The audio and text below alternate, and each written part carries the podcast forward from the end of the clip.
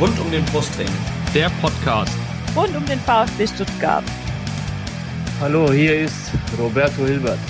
Hallo, hier ist Peter Reichert. Hallo, hier ist Andi Buck. Ich wünsche euch viel Spaß beim Podcast rund um den Brustring.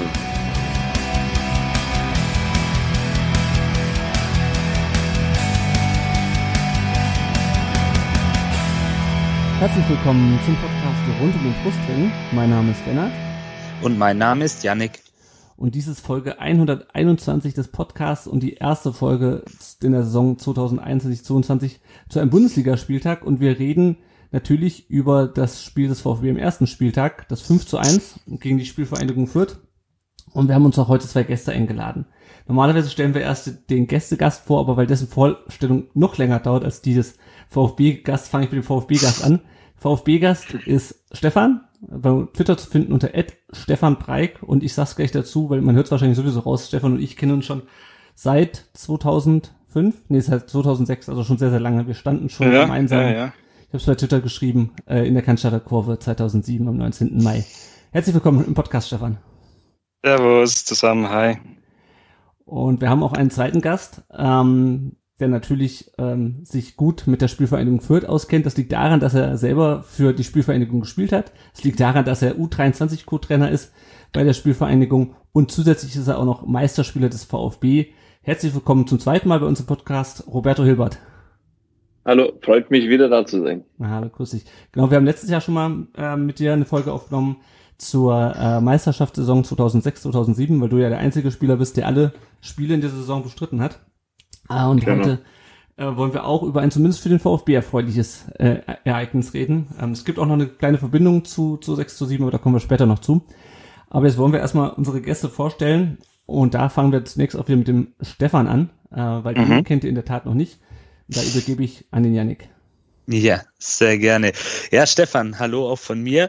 Ähm, erzähl uns doch mal, wie bist du denn zum VfB gekommen oder wie bist du Fan geworden? Oh, äh, ja, äh, ich glaube, das ist äh, schnell erzählt. Äh, Bad Cannstatt geboren und im, im Rems-Murr-Kreis aufgewachsen. Da gab es und auch gar nicht so viele Alternativen, außer so aus ja. irgendeinem Grund mit Bayern-Trikot rumzulaufen. Aber das war mir schon als kleiner Junge suspekt. Äh, ja, und dann da war ich hier VfB gleich klar und keine Ahnung, das ist dann so gewachsen. Mein Vater hat mich auch äh, ein paar Mal zu diesen Talentsichtungstrainings mitgenommen. Ähm, ich weiß nicht, ob ihr die kennt, das gab es einmal im Jahr. Ja. Äh, mhm. Und da, die Kids aus, der, aus, dem, aus dem Umkreis. Ich habe da, glaube ich, kein einziges Mal einen Ball gehabt und furchtbar Angst, aber am Ende gab es zwei Freikarten und da, da hat sich dann der VfB emotional schon ziemlich stark in mich reingepresst, würde ich mal sagen. Ja. über, über Freikarten ins Herz hinein, sehr schön. Über Angst und Freikarten, ja. Über Angst und Freikarten, sehr gut. Ja, ähm, dann kommen wir zu den legendären drei Fragen, die wir jedem unserer Gäste stellen. Mhm. Dein erstes Spiel im Stadion oder dein erstes VfB-Spiel? Ja, ich, da ich ja schon wusste, dass diese Frage kommt, yeah. ich muss ehrlich sagen, ich wusste es gar nicht mehr so ganz genau. Ich weiß, das war der erste Tag von meiner Einschulung im Gymnasium, von daher konnte ich es dann nochmal nachschauen. Also es war tatsächlich gegen Köln 4-0, ähm, irgendwann September 96. Äh, ich, ich dachte immer, es wäre gegen Frankfurt, nee, es war gegen Köln. Ähm, damals das magische Dreieck noch ordentlich am Rotieren. Ähm, ja, das war, das war tatsächlich mein erstes Spiel. Äh, äh, ich weiß aber ehrlich gesagt auch gar nicht mehr so viel daran. Ich weiß nur, wie wir da am Parkhaus standen und äh, nach na, na, zugeschaut. Na, immerhin und einen Heimsieg gegen Köln, das ist mhm. was Historisches. Das gab es in den letzten Jahren nicht allzu häufig. Ähm, dein erstes Trikot? Mein erstes. Trikot war tatsächlich äh, so, so ein V-Fit-Trikot ich gehe davon aus, dass ähm, das ist dann aus der Resterampe noch nach dem Pokalsieg mir gekauft worden. Äh, ich verknüpfe es immer mit Frank Verlat ganz stark. Äh, und das, das war das erste und ganz, ganz lange auch das einzige. So. Aber dann, nächste, was ich mir geholt habe, war von, also auch das erste mit Namen wirklich drauf, war dann von Askasiba. Äh, äh, das äh, war dann aber Weiß nicht. Ich weiß, es ist immer so eine Sache mit, mit Namen auf den Trikots. Ich weiß nicht, ob ich es gemacht hätte. Wobei, ist schon gut. Ja. Das stimmt schon, das ist immer so eine Sache. Ähm, ja, und dann noch zur letzten Frage. Wenn du im Stadion bist, ähm, du wohnst ja, glaube ich, in München oder bist in München jetzt zu Hause. Wenn du mal im Stadion bist, im Neckarstadion, wo findet man dich da? Hast du da so einen Stammplatz oder vielleicht sogar eine Dauerkarte? nee, Dauerkarte nicht. Ich habe hab schon ganz, wohne schon ganz lange quasi im Abi nicht mehr in der Nähe von Stuttgart. Von daher bin ich selten im Stuttgart-Stadion eher in irgendwelchen Gästespielen. Ähm, Sachsen oder in Mainz, damals jetzt in München. Aber also da, wo ich mich am meisten zu Hause gefühlt habe im, im Stadion, war im C-Block tatsächlich, als es den noch gab. Ähm, das war so irgendwie, das hat gepasst. Da waren so, da, also da oben quasi hinten, äh, das waren irgendwie gute Fans, äh, die, die da auch das ganze Spiel dann aber auch sehen wollten und, und auch hin und wieder gab es so eine, eine Graswolke, schwebte da rum. So, das war, da habe ich mich irgendwie zu Hause gefühlt. Ja. Ja, die gibt's, die okay. eigentlich immer noch regelmäßig in der Cannstatter Kurve. okay. Ja, sehr gut. Sehr gut. Dann haben wir für den Roberto auch noch drei Fragen vorbereitet, auch wenn ihr ihn natürlich kennt. Ähm, Roberto, du bist ja jetzt ähm, Co-Trainer bei der U21 äh, in Fürth. Du kommst ursprünglich aus Forchheim, das ist nördlich von Fürth, habe ich nochmal geschaut. Du hast in der Jugend zwar auch für den FCN gespielt, aber insgesamt dreimal äh, für die Spielvereinigung, nämlich in der Jugend, dann bevor du zum VfB gewechselt bist und dann ab 2017 bis zum Karriereende noch. Ist Fürth so, da, ist es dein Verein, würdest du sagen? Ja, mittlerweile würde ich schon sagen. Also es ist, äh, ich bin äh, mittlerweile, ja, kann man sagen, Fürther Junge geworden. Ähm, dadurch, dass ich ein Franke bin, äh, das muss man auch ganz klar sagen, ist nochmal ein Unterschied zum Bayer. Mhm. ähm, und ähm, ja, ich denke schon, also Kräuter Fürth ist, äh, oder die Spielvereinigung, ja, wie es ja unsere, unsere Fans lieber hören, ähm, ist, glaube ich, schon so wie mein Heimatverein geworden, obwohl ich, wie, wie du schon sagst, in Vorheim geboren bin und die Spielvereinigung Jan Vorheim eigentlich so der erste Verein war, wo ich Fußball gespielt habe. Mhm. Aber ich glaube, Kräuter Fürth kann man in dem Sinne schon auch mein, mein Heimatverein dann auch mitnennen. Ja, ja. Blicken wir mal ganz kurz auf die aktuelle Saison. Ähm, da seid ihr in der Regionalliga Bayern vorletzter nach acht Spieltagen. Ähm, Richtig. Anders als die anderen Regionalligen haben ja die, äh, hat ja die Regionalliga Bayern einfach ähm, die Saison 2019, 2020 fortgesetzt und daraus die ja. Saison 2019, 2021 gemacht, mit einem Streichstrich dazwischen. Ähm, wie war mhm. das denn für euch? Weil ihr hattet ja quasi immer noch mal Corona-Pause, da ging aber der Spielbetrieb doch weiter. Äh, am Ende ist dann, glaube ich, ich weiß gar nicht mehr, wer dann am Ende aufgestiegen ist. Ähm, Von uns keiner, also aus der Regionalliga Bayern. Schweinfurt hat die Aufstiegsspiele oder Relegationsspiele ähm, für die leider nicht geschafft.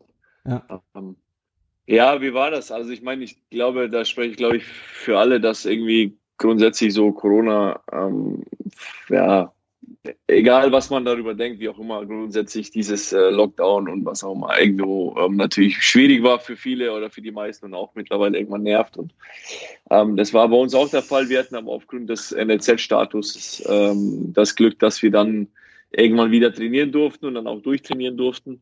Mhm. Ähm, und dann ging der Ligabetrieb weiter, wo natürlich dann der BF, also der Bayerische Fußballverband, dann irgendwie versucht hat, eine Lösung zu finden. Sagt, ja, wir wollen eigentlich die Saison weiterspielen oder zu Ende spielen. Und ähm, das ist dann ja über ähm, Zusatz, ähm, wie soll ich sagen, ja, Liga für den Pokal und Aufstiegsrunde und so weiter und so fort. Und wir hatten ja in der Saison eigentlich gefühlt mit, ja, ob nach oben oder nach unten oder Pokal haben wir ohnehin nichts zu tun. Ähm, eigentlich ähm, im Grunde genommen mitgespielt, dass wir halt eine Wettkampfphasen haben. Und ähm, jetzt in der neuen Saison, ja, wir sind im Moment nicht da, wo wir tabellarisch hinwollen und wo wir auch punktetechnisch hinwollen. Ähm, muss aber fairerweise sagen, ohne das als Ausrede nutzen zu wollen, ähm, wir haben eine ganz, ganz extrem junge Mannschaft, wo natürlich für uns ein, der Hauptfokus ist, die Spieler zu entwickeln mhm. und natürlich äh, im besten Falle dann auch äh, zum Profis zu bringen.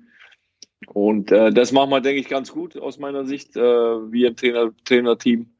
Und ähm, auf Dauer wird sich dann eh die Qualität am Ende durchsetzen und dann werden wir auch die nötigen Punkte holen. Ja, ja, ja. also war ja ähnlich beim VfB, die hatten ja auch äh, den NLZ-Status und konnten weiter trainieren, anders als die äh, Kickers beispielsweise. Genau. Und ähm, genau, ich habe noch, äh, weil du gerade schon die junge Mannschaft angesprochen hast, ich habe mal mir euren Kader angeschaut, mir so beiläufig, und da ist mir ein Name ins Auge gestochen, nämlich Beckenbauer. Und zwar spielt ja. bei euch Luca, der Enkel von Franz Beckenbauer, in der Mannschaft. Genau. Ähm, wie ist denn genau. das so für den? Ich meine, weil auf den Namen wird er mit Sicherheit gerade im Fußballerkreisen und wahrscheinlich auch darüber hinaus ständig angesprochen. Wie geht er damit um? Äh, ganz ehrlich, also äh, völlig entspannt. Also der, ja, keine Ahnung, ich glaube, das also interessiert ihn, dass, dass es ihn nicht interessiert, das stimmt nicht, aber der ist da, ich weiß nicht, ob es gewohnt ist. Mhm. Ähm, irgendwie, ich meine, Beckenbauer ist natürlich ein großer Name, äh, gerade bei uns in Deutschland. Ähm, aber ich glaube, der Junge ist da völlig, äh, ja, wie soll ich sagen, schmerzfrei, der ist völlig entspannt. Also. Das wird, äh, hat er schon oft, glaube ich, in seinem Leben gehört und wird auch noch öfters hören. Und äh, er ist halt ein Beckenbauer, was soll man ändern kann das nicht. Das stimmt, das stimmt, das stimmt. Gut. Dann von der Regionalliga Bayern in die erste Fußball-Bundesliga und zum Spiel des VfB gegen Fürth, das äh, bekanntlich 5 zu 1 ausging. Wir blicken mal ganz kurz auf die, auf die Aufstellung. Ähm, Flo Müller stand das erste Mal im Tor, im Pokal hat ja noch Fabi Pretlo gespielt, dann die Dreierkette wieder in der Standardbesetzung. Endo kehrte direkt von Olympia quasi zurück, neben Karasor auf die Sechs. Außen wieder Sosa und Massimo, in Klimovic und Förster und vorne Al-Gadoui. Yannick, äh, hast du die Aufstellung so erwartet? Ja, durchaus. Also ähm, es war ja schon klar, dass Endo wieder zurückkehrt. Ähm, Karasor auch, ähm, dass er spielt. Er hat eine gute Vorbereitung gespielt, hat im Pokal auch überzeugt. Und außen erneut Sosa und Massimo ähm, war auch eigentlich ziemlich klar. Und vorne Al Gadoui aufgrund der Situation mit Saja eigentlich nichts Überraschendes für mich dabei. Ich mhm. habe die Aufstellung eigentlich so ähnlich auch erwartet oder genau so, wie es dann letztendlich auch erfolgt ist. Ja, ja. Ja, wenn wir uns da mal äh, das Spiel Telegram sozusagen angucken, ähm, es ging los, der VfB war ziemlich ballsicher. Ähm, Fürth stand ziemlich kompakt, hat aber immer wieder auch so Bälle hinter die Abwehr gelauert. Es gab ein paar Chancen, wie man so sagt, hüben wie drüben. Äh, das Abseits von Klimovic. Regota hatte, hatte zwei Chancen. Äh, und dann wurde Karasor mit Muskelproblemen ausgewechselt. Mittlerweile ist bekannt, dass es wohl eher eine Vorsichtsmaßnahme war. Und dann kam Philipp Clement rein. Stefan, was hast du denn gedacht, als nach neun Minuten schon der nächste äh, Verletzte beim VfB äh, an die Lazaretttür geklopft hat? Ja, ähm, ja, man nimmt es ja irgendwie mittlerweile nur noch so hin.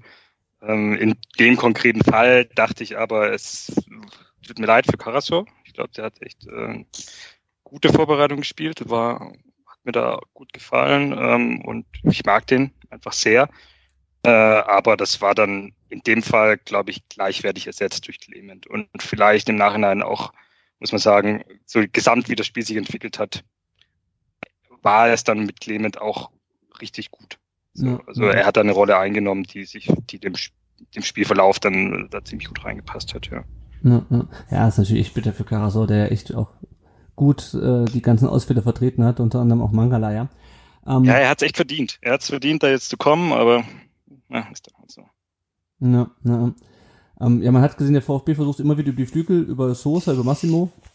Die sind aber nicht durchgekommen, weil, wie ich gerade schon sagte, Fürth ziemlich gut verteidigt hat. Roberto, äh, das war die erste halbe Bundesliga-Stunde dann sozusagen vor dem 1-0 dann. Ähm, seit, mhm. ich glaube, 2000, wann ist Fürth wieder abgestiegen? 2012? Das hätte ich nochmal recherchieren müssen. Mhm. Auf jeden Fall seit einer ganzen Weile. Wie, wie fandst du denn den ersten Auftritt in der Bundesliga nach so langer Zeit? Ähm, ja, zum ersten waren wir natürlich äh, sehr, sehr glücklich und auch sehr, sehr stolz, dass die Jungs das auch geschafft haben. Und ich denke auch, ähm, der Aufstieg war auch absolut verdient hinten raus. Ähm, ja, natürlich, klar, erhofft man sich natürlich äh, gerade im ersten Bundesligaspiel, äh, ja, unabhängig gegen welchen Gegner, dass man, dass man dann natürlich einen gewissen gut startet. Ich denke, die Jungs haben es auch, auch wirklich sehr, sehr gut gemacht. So wie man es gesehen hat, ist der Plan auch aufgegangen. Erstmal, ja, mehr oder weniger ein Doppelschlag. Ja, und dann ist es halt, ist es halt einfach auch dann nicht ganz einfach. Also ich meine, es ist halt dann trotzdem Bundesliga und die, die Mannschaften haben da einfach ähm, trotzdem nochmal eine andere Qualität. Ich denke, wir haben daraus gelernt und ähm, das war so ein bisschen auch ein Lern Lernspiel nochmal für, für den einen oder anderen. Mhm. Ähm, aber nicht, weil sie es nicht können, sondern einfach auch dieses Adaptieren in der Bundesliga nochmal. Und ich bin mir ziemlich sicher, dass die Jungs das relativ oder auch das Trainerteam super analysiert hat, wie ich Stefan und andere kenne und ähm, dann auch ähm, jetzt äh, dann am Wochenende in Bielefeld oder zu Hause gegen Bielefeld ähm, da auf jeden Fall was, was holen werden. Mhm. Ja, also ich fand ja, wie gesagt, die haben es ja auch gut gemacht und dann kam halt ähm, Philipp Förster, der äh, überraschend, also wenn man so die öffentliche Meinung über ihn betrachtet, überraschend schnell geschaltet hat, vor, vorm 16er, ähm, den äh, Ball dann in den Strafraum äh, weiterleitet, äh, auf Endo an den langen Pfosten, der lupft ihn dann über Burchard rein. Ähm, zunächst mal zu Endo, Yannick, der hat ja quasi gestern noch Olympia gespielt und kommt dann irgendwie nach einer halben Stunde mit so einem, mit so einem Tor äh, zurück. Was, was sagst du zu unserem neuen Kapitän? Es zeigt einfach seine Qualität. Er ist ein überragender Fußballer. Ähm, ich lehne mich jetzt auch mal weit aus dem Fenster, aber die Statistiken belegen das für mich einer der besten Mittelfeldspieler der Liga mittlerweile. Und ja, Olympia, was ist das? Das sieht man ihm nicht an, dass er da noch zwischenzeitlich ein Turnier gespielt hat, mehrere tausend Kilometer entfernt. Und ja, absolut super, wie er da das 1-0 macht. Da hat er ja auch nicht viele Möglichkeiten. Burchard kommt gut raus. Ähm, macht den Winkel dann noch enger, wie er sowieso schon ist. Und er hat dann nur eigentlich die eine Option, nämlich zu chippen. Und das macht er überragend. Ja, ja, ja. Und wie gesagt, also auch was Förster gesagt hat, ich hab, heute habe ich irgendwo gelesen, ja. dass Materazzo wohl schon irgendwelche Spielzüge vorausgesagt hat vor dem Spiel, die dann genauso eingetreten sind. Das muss die VfB-Spieler wohl wohl selber beeindruckt haben. Und ich kann mir gut vorstellen, ja. dass das, dass das sowas war. Also Förster passt wirklich gut auf, steckt den Ball gut durch und dann steht es 1 zu 0 äh, und dann kam der VfB plötzlich richtig in Fahrt. Äh, Klimovic mit zwei Chancen, Kempf ähm, schießt, al köpft. Ähm, und aus diesem Kopfball von al resultiert es 2 zu 0. Denn äh, Klimovic kommt an den Ball und schiebt den per Außenriss sehr, sehr lässig in, die, in den Strafraum rein und Clement ähm, macht dann quasi von anderen Seite ähm, das, das 2 zu 0. Und ähm, Stefan Klimovic hatte ja letzte Saison eine passable Saison, aber man wartet dann noch so ein bisschen auf den Durchbruch von, von ihm. Wie, wie fandst du ihn in dem Spiel?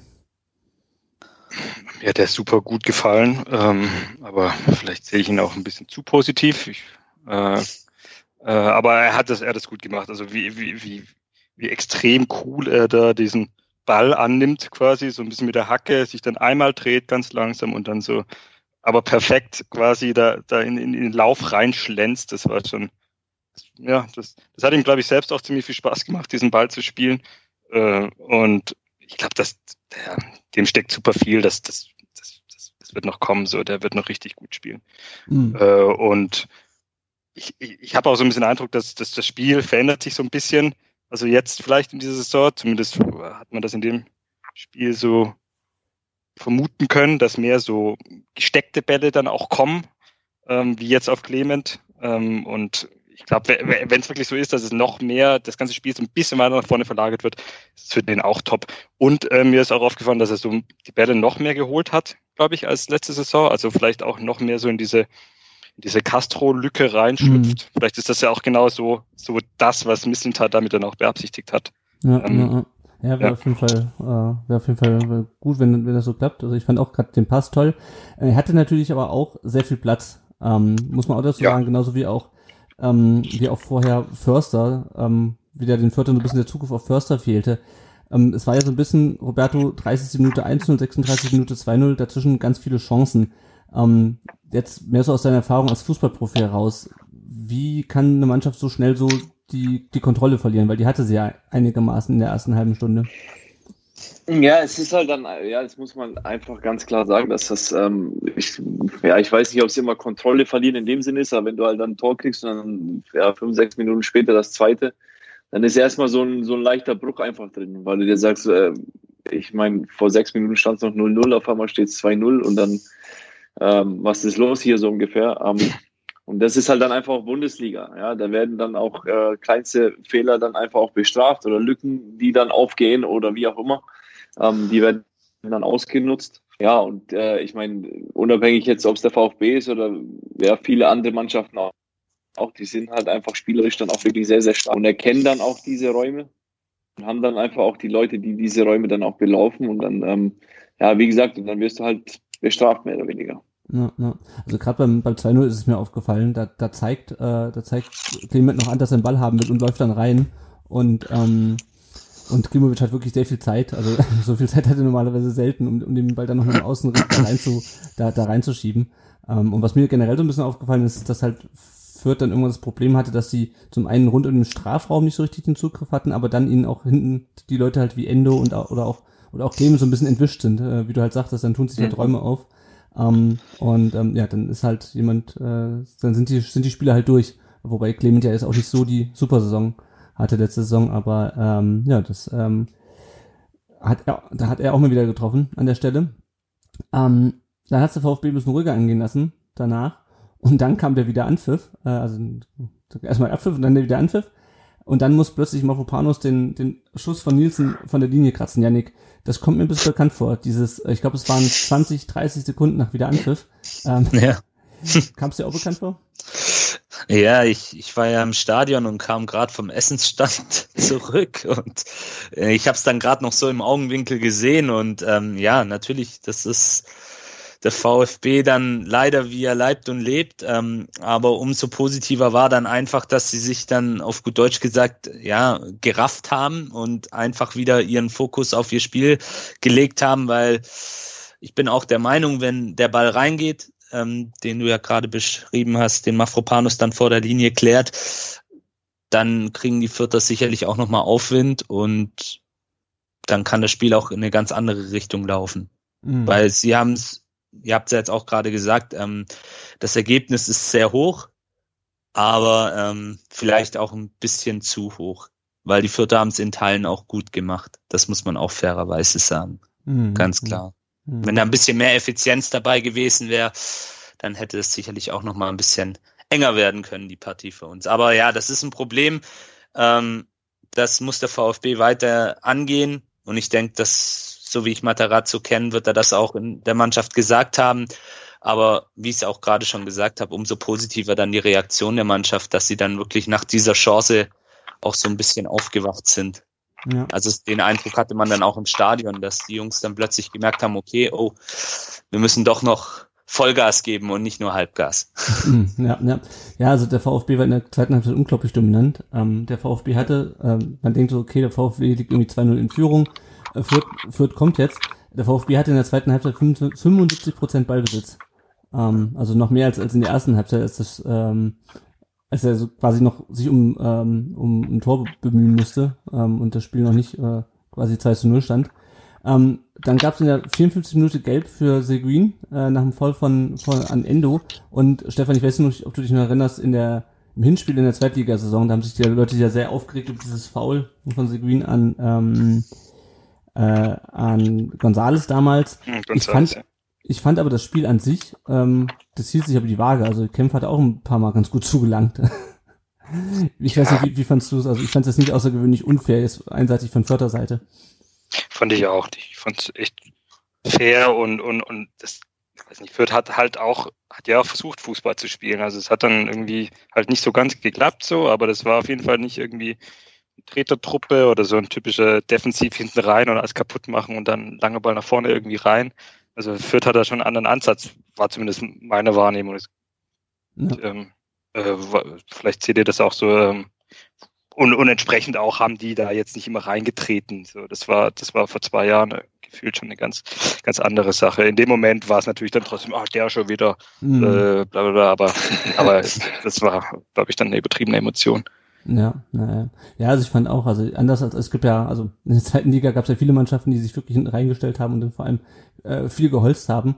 Ähm, die Spielphilosophie, glaube ich, von Stefan Leitl ist doch noch eine etwas andere, auch wenn, wenn Fürth sehr kompakt steht. Ähm, ist das was, was ihr auch in der zweiten Mannschaft praktisch, also gibt es da so eine übergreifende Spielphilosophie bei der Spielvereinigung oder sind das für die, ähm, die, ähm, die Bedingungen zu unterschiedlich zwischen der ersten und der zweiten Mannschaft, Roberto? Ähm, ja, was halt, nee, Bedingungen in dem Sinne nicht. Wir trainieren ja auch mehr oder weniger auf äh, ja, professionellen Wege, sage ich jetzt mal so. Natürlich äh, sind gewisse Bedingungen klar ein bisschen anders, äh, sonst wären die Jungs ja auch schon irgendwo Profis. Mhm. Ähm, aber es ist schon sehr professionell, was wir da machen. Ähm, ja, und das ist auch der führte Weg. Also wir wollen auch Fußball spielen, ja, für der Flachpass und so weiter und so fort.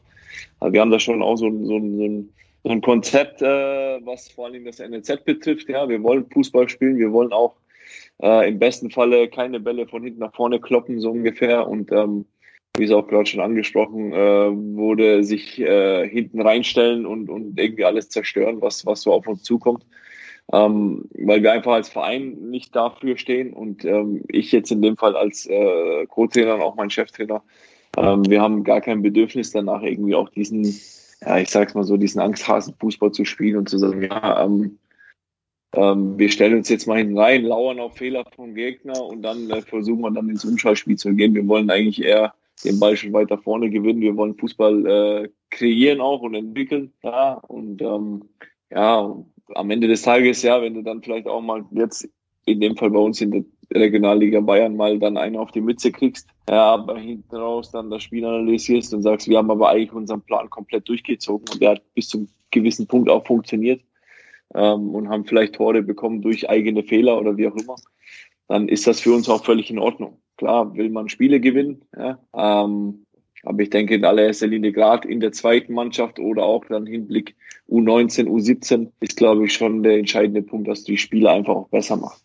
Mhm. Nee, mit, mit Rahmenbedingungen meinte ich auch eher, dass ähm, die erste Mannschaft ja nun gerade aufgestiegen ist und dann vielleicht sich in einer anderen Situation innerhalb der Liga wiederfindet, als jetzt die zweite Mannschaft, die ja schon, ähm, die jetzt nicht als, als Aufsteiger oder als, als, ähm, als Abstiegskandidat in, in der Regionalliga gilt. Weißt du, das, das war ja, ich denke Frage. schon. Also ich denke, klar, ja, ich weiß, was du meinst. Ähm, ich glaube auch, dass das klar natürlich, ähm, wir werden, glaube ich, auch in der Bundesliga sehr underdog sein, so ähm, und der Herausforderer in dem Fall. Aber man hat es ja eigentlich auch am Samstag einfach gesehen, dass wir da auch dann, wenn wir 2-0 hinten liegen oder 3-0 hinten liegen oder wie auch immer, trotzdem unserer Linie treu bleiben. Und ich denke, das spricht einfach für, für das Trainerteam und auch für, für die Mannschaft an sich, ähm, dass wir da nicht von dem Plan abweichen, ähm, dann zu sagen, okay, jetzt rasieren wir halt mal zwei, drei Stück ähm, sondern wir wollen halt weiter kicken. So und ich denke, das macht macht den Verein dann auch am Ende auch wirklich äh, gut. Ja und wir hoffen natürlich, dass wir dann das äh, mit dem Spiel uns auch belohnen und dann auch am Ende des Tages über dem Strich bleiben.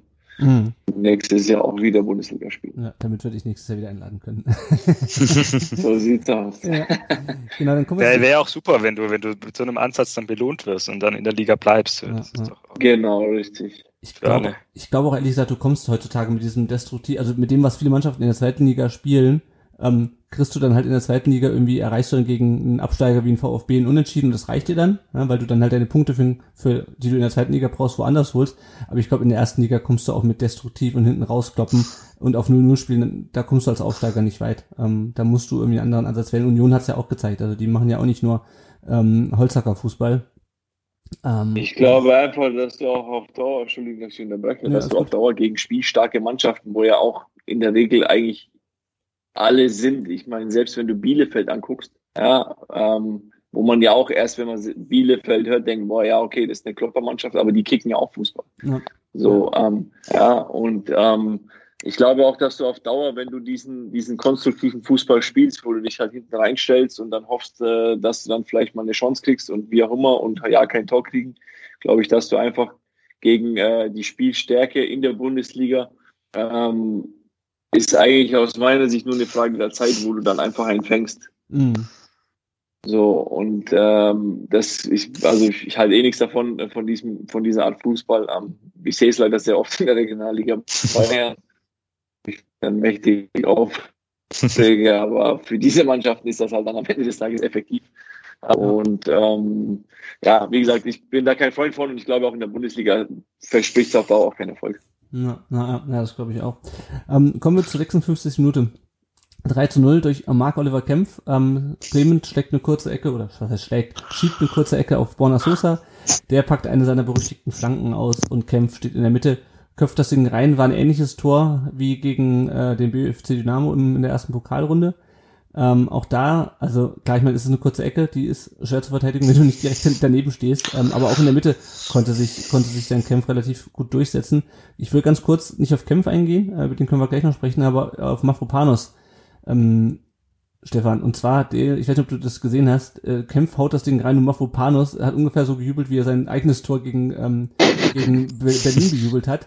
Ähm, meinst du, war auch so ein bisschen Erleichterung äh, drinne, weil das 3 zu 0 war ja dann in 56 Minute, ist, ist ja schon eine gewisse Vorentscheidung für so ein Spiel. Ja, so ich, ich habe es nicht gesehen, ehrlich gesagt. Äh, ich hab, war selbst wahrscheinlich zu sehr am Jubeln, aber äh, klar, Vorentscheidung und, und der Typ ist halt auch einfach so dermaßen, glaube ich, vom Ehrgeiz zerfressen, ähm, dass der, dass der sich da halt genauso freut wie, wie jeder von uns, also vielleicht Roberto jetzt äh, in dem Moment, äh, wenn das passiert ist. Äh, aber das ja, spricht ja für ihn auf jeden Fall voll und ganz. Der ist auch, auch als er sein Tor geschossen hat, ein Pokalspiel, da hat er auch rumgeschrien und, und war so geil drauf, obwohl es dann halt auch irgendwie das 3-0 war. Aber ja das, ja. spricht ja voll für ihn. äh, vielleicht, wenn wir gerade bei der Szene schon sind, also, da, also ich fand es ja irgendwie dann doch auch fast schon äh, lustig, dass äh, Sosa diese, diesen, diesen kurzen Ball von Clement dann direkt auch, also direkt reingeflankt hat. Also da habe ich mich dann gefragt, okay, also warum hat er denn die Ecke da nicht direkt auch selbst geschlagen? Weil es war ja nicht so, dass da so viel Zeit vergangen ist, dass in der Mitte sich die Leute dann anders positioniert haben. Ähm, äh, vielleicht, ist, vielleicht kann da auch Roberto noch mal was zu sagen als, als, als, als Mensch, der dem Profibereich sehr nahe ist. Also was ist denn da, was ist der Vorteil, wenn man die Ecke so schlägt wie in dem Fall? Das ist ja, ja, das Ding ist, äh, du erzeugst schon eine gewisse, ähm, weil der, der, wenn du erstmal so stehst, geht der erstmal jeder davon aus, dass der Ball dann zum Tor geschlagen wird. Mhm. Ähm, und äh, es ist tatsächlich so ein Mini-Effekt. Also es ist kein Rieseneffekt, aber es ist schon ein gewisser Mini-Effekt, wo dann eine gewisse Bewegung schon äh, entsteht. Ja, und die Gegen und die, die Gegenspieler, ähm, ich meine, die Mitspieler wissen es, ja, normalerweise. Die Gegenspieler dann erstmal so, okay, was kommt jetzt? Spielen sie die Ecke aus? Äh, oder spielen sie über den dritten oder spielen sie ein 2 gegen 1 aus oder ein 2 gegen 2, wie auch immer, wie halt auch der Gegner dann verteidigt. Äh, und dem Moment, äh, wo der dann flankt, ähm, wenn du dich dann auch als, äh, wie dann in dem Fall Kämpf, ähm, dann äh, diesen, diesen Vorsprung letztendlich diese Millisekunde, die du dann vielleicht dir arbeitest, äh, mit, mit einem schnelleren Handeln, ähm, dann hat das eigentlich schon den Effekt erzeugt. Mhm. Ja, ja. Und ich glaube, was auch noch hinzukommt, ist, dass Sosa Linksfuß ist. Ähm, und der dann einfach, also ich, der hat ja auch eine Ecke getreten, glaube ich, aber später dann von der anderen Seite, meine ich. Ähm, ihr könnt mich gerne korrigieren, wenn, wenn ich falsch liege. Ähm, aber ich glaube, wenn der die Ecke mit seinem rechten Fuß ähm, von, von, von links getreten hätte, weiß nicht, ob die so gut angekommen wäre. Ähm, deswegen, aber ich bin mir nicht sicher, ob er nicht auch sonst die Ecken ähm, von, von, der, von der Seite tritt. Weil er schon ein guter Linksfuß ist, also das muss man auch dazu sagen. Er hat gute Flanken mit links, also ja. die macht er echt gut. Das Ungefähr so, wie ich mir recht. Nicht ganz so gut, aber. Sehr gut, ja. Ähm, kommen wir gleich, springen wir gleich fünf Minuten weiter, weil es gab wieder zwei Treffer innerhalb von fünf Minuten. Ähm, Al-Gadoui, äh, Burchard wehrt einen Schuss äh, nach rechts, also vom Torwart aus gesehen ab. Äh, und das, wir haben ja gerade schon über Borna Sosa gesprochen. Sosa steht da aus dem Printival wirklich postwenden wieder rein. Äh, ähm, Al-Gadoui steht dort und der muss nicht mehr besonders hochspringen. Ähm, Zunächst zu Al-Gadoui selber, das war sein erster Bundesliga, erstes Bundesliga-Tor. Man hat ihm, glaube ich, angesehen, dass er da sichtlich gerührt war, Janik, oder? Also es gibt so ein Bild, das habe ich auch für unseren Spielbericht äh, verwendet, ja. wo er da sitzt und äh, wo er steht äh, und quasi, wie man das so macht, wenn man weint, ähm, die Hände an den, an den Augen hat. Ja, man hat es tatsächlich auch im Stadion gesehen und es hat mich ungemein für den Jungen für den Jungen, das hört sich immer so an, für den, für den Spieler, für den Spieler Al Gadoui gefreut. Ja, weil er sich das auch einfach verdient hat. Ähm, letztes Jahr hat er sehr viel Pech gehabt mit Verletzungen, wenig Spielzeit gehabt und dann macht er den Treffer und ja, erster Bundesliga-Treffer für ihn in seinem zweiten, dritten Karrierefrühling mit 30 Jahren, was ja auch schon ein etwas reiferes Alter für einen Spieler ist und ja, hat mich ungemein gefreut und ja, man hätte im Stadion fast auch noch eine Träne verdrückt, weil man sich einfach für ihn sehr gefreut hat. Mhm. Und das Tor war natürlich überragend rausgespielt. Ja, ja, ja. Jetzt haben wir zweimal äh, ein Kopfball-Gegentor im am Fünfer. Ähm, über das erste haben wir schon gesprochen, jetzt noch das zweite. Roberto, was, ähm, wie geht man als Trainer in der Nachbesprechung mit, mit so zwei Szenen um? Das war ja quasi zweimal das gleiche, nämlich eine Flanke von außen ähm, und einen Kopfball, den du in der Mitte nicht, nicht verteidigt kriegst. Wie, ähm, wie geht man damit als Trainer um nach dem Spiel in der, in der Nachbetrachtung? Mm, ja, man muss es sich angucken. Also ich denke, das ist immer so das Wichtige, was ich ja auch letztendlich bei uns in der U23 mache, ähm, wo ich auch die, die Nachbereitung letztendlich auch äh, mache und dann natürlich klar mit dem Chef den abspreche, aber ich denke, man muss sich einfach angucken und dann äh, die Positionierung der Spieler und auch einfach ähm, gerade bei, bei Ecken, wie steht der Spieler zum Tor und zum Gegner und ja, so ja, kleine Details letztendlich beachten und ähm, ich denke, das kann man dann auch äh, relativ schnell äh, und deswegen finde ich äh, so Videosequenzen, die man sicherlich nicht immer ähm, überbewerten darf, aber letztendlich auch ähm, ähm, ja, gut nutzen kann, um, um die Spieler da einfach auch zu schulen und besser zu machen. Und ich glaube, solche Sachen kann man dann auch relativ schnell abschalten, mhm. abstellen. Ja, ja, ja, das denke ich auch. Ich meine, wir hatten ja ähm, letztes Jahr das Spiel gegen Schalke, wo Endo, ich glaube, innerhalb der ersten 10, 15 Minuten zweimal das gleiche Tor gemacht hat. Ähm, das sind, glaube ich, so Sachen, die passieren dir dann auch nur einmal, dass du in so kurzer Zeit, ähm, oder zumindest nicht so häufig, dass du in so kurzer Zeit dann zweimal das, das gleiche Gegentor quasi. Sollte auch nicht mehr passieren, glaube ich. Ja, ja. Ähm, es ging weiter und zwar, man muss, ich habe ja schon die, die Ballbesitzverhältnisse, auch wenn die ja nicht immer das, die aussagekräftigste Statistik sind, angesprochen, mit Einbahnstraßen Fußball Richtung vierter Tor und dann kam in der 65. Minute äh, Mo Sanko für Hamadi El Gadoui und Daniel Didavi für, äh, für Teto Klimovic. Ähm, Yannick, die, ähm, die Einwechslung konntest, konntest du nachvollziehen? Die beiden nochmal zweite Luft, ein bisschen Kreativität noch nach vorne. Ich meine, wir führten schon ja. null, da kann man andere Trainer wechseln, da vielleicht defensiv. ja, durchaus. Also ich fand es dann auch cool, dass Sanko gekommen ist. In dem Moment ähm, wurde er dann leider noch zur tragischen Figur, das besprechen wir ja auch gleich, mit seiner Geschwindigkeit, die er mitbringt und die Davi einfach so nochmal für die kreativen Momente und hat ja auch eine ordentliche Vorbereitung gespielt und gibt dann so eine Mannschaft, die dann auch so im Aufwand, äh, Aufwand, Aufwind ist, ähm, so ein Stück weit auch noch mit seiner Erfahrung Stabilität, dass man mhm. jetzt einfach das Spiel dann auch souverän runterspielt, wie man so schön sagt. Und deswegen konnte ich das durchaus auch nachvollziehen, diese mhm. Wechsel. Ja, ja. ja, du hast es gerade schon angesprochen, 66. Minute, ähm, Sanko mhm. läuft allein aufs Tor zu, hatte fast alle Verteidiger abgeschüttelt und äh, prallt dann mit, mit Burchert zusammen. Stefan, wie, wie hast du die, die, ähm, die Szene gesehen? Du hast ja auch selber gekickt, wenn auch, wie wir schon rausgefunden haben, später nicht, nicht beim VfB. Ähm, wie, wie, wie, hast du, wie, wie hast du den, den, den Zweikampf, ähm, also was anderes ist es ja nicht, wie hast du den Zweikampf bewertet? Ja, äh, also halt ja, super scheiß Szene, so es ist auch bitter irgendwie, weil das so diesen ganzen Tag irgendwie dann auch schon verdorben hat, so ein bisschen. Mir ging es auf jeden Fall so. Äh, und ist halt einfach so unglücklich. Mhm. Und, und es, es gab ja Leute, die dann irgendwie auch gemeint haben, hier, was, was geht der Keeper so raus und so. Aber ich, ich glaube, das, das war einfach, einfach ist dumm gelaufen. So. Also weiß nicht, ob, also ob da irgendeine Schuld irgendwie die Torhüter trifft.